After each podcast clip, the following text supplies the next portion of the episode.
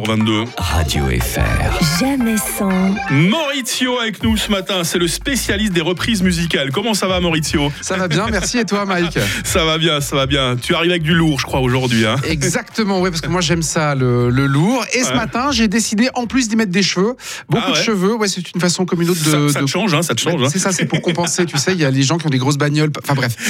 Alors, vous connaissez tous le tube de Tina Turner, The Best. Ah. Grand classique sur Radio Fribourg. hein. Oui, oui.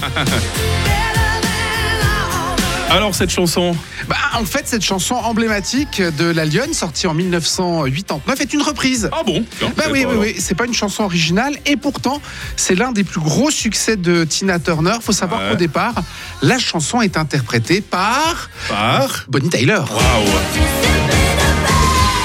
Ah, elle chante encore plus haut. Hein. Oui. Elle a une voix incroyable, elle aussi. Hein. Oui, effectivement. Alors, cette version-là de The Best figure sur le septième album de Bonnie Tyler. Si le titre a occupé, par exemple, hein, la dixième place du hit parade en Norvège, ça n'a pas été un succès commercial ailleurs. Ouais, moi, ça, j'avais jamais entendu parler de cette Mais version. Je à connaissais peu que près- celle de Tina. hein. Voilà, à peu près comme, euh, je dirais, 99,9% de la population.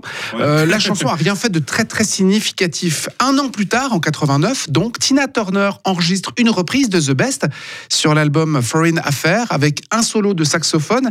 Puis avant d'enregistrer la chanson, elle va demander à l'auteur-compositeur Holly Knight quelques changements, dont l'ajout d'un pont et un changement de tonalité. On C'est l'a pour entendu, ça- on n'est pas, dans le- Voilà. on n'est pas dans le même, euh, dans le même octave. hein, la- La, Exactement. même, la Et- même octave. Ouais. pour Tina Turner, fallait que ce soit un brin plus coriace et un peu plus à la hauteur de sa voix. Mhm. The Best par Tina Turner entre dans le top 5 des classements de nombreux pays en 89. La chanson a aussi été utilisée pour une publicité de la marque Pepsi. Ah oui, c'est juste. hein, c'est Voilà. juste.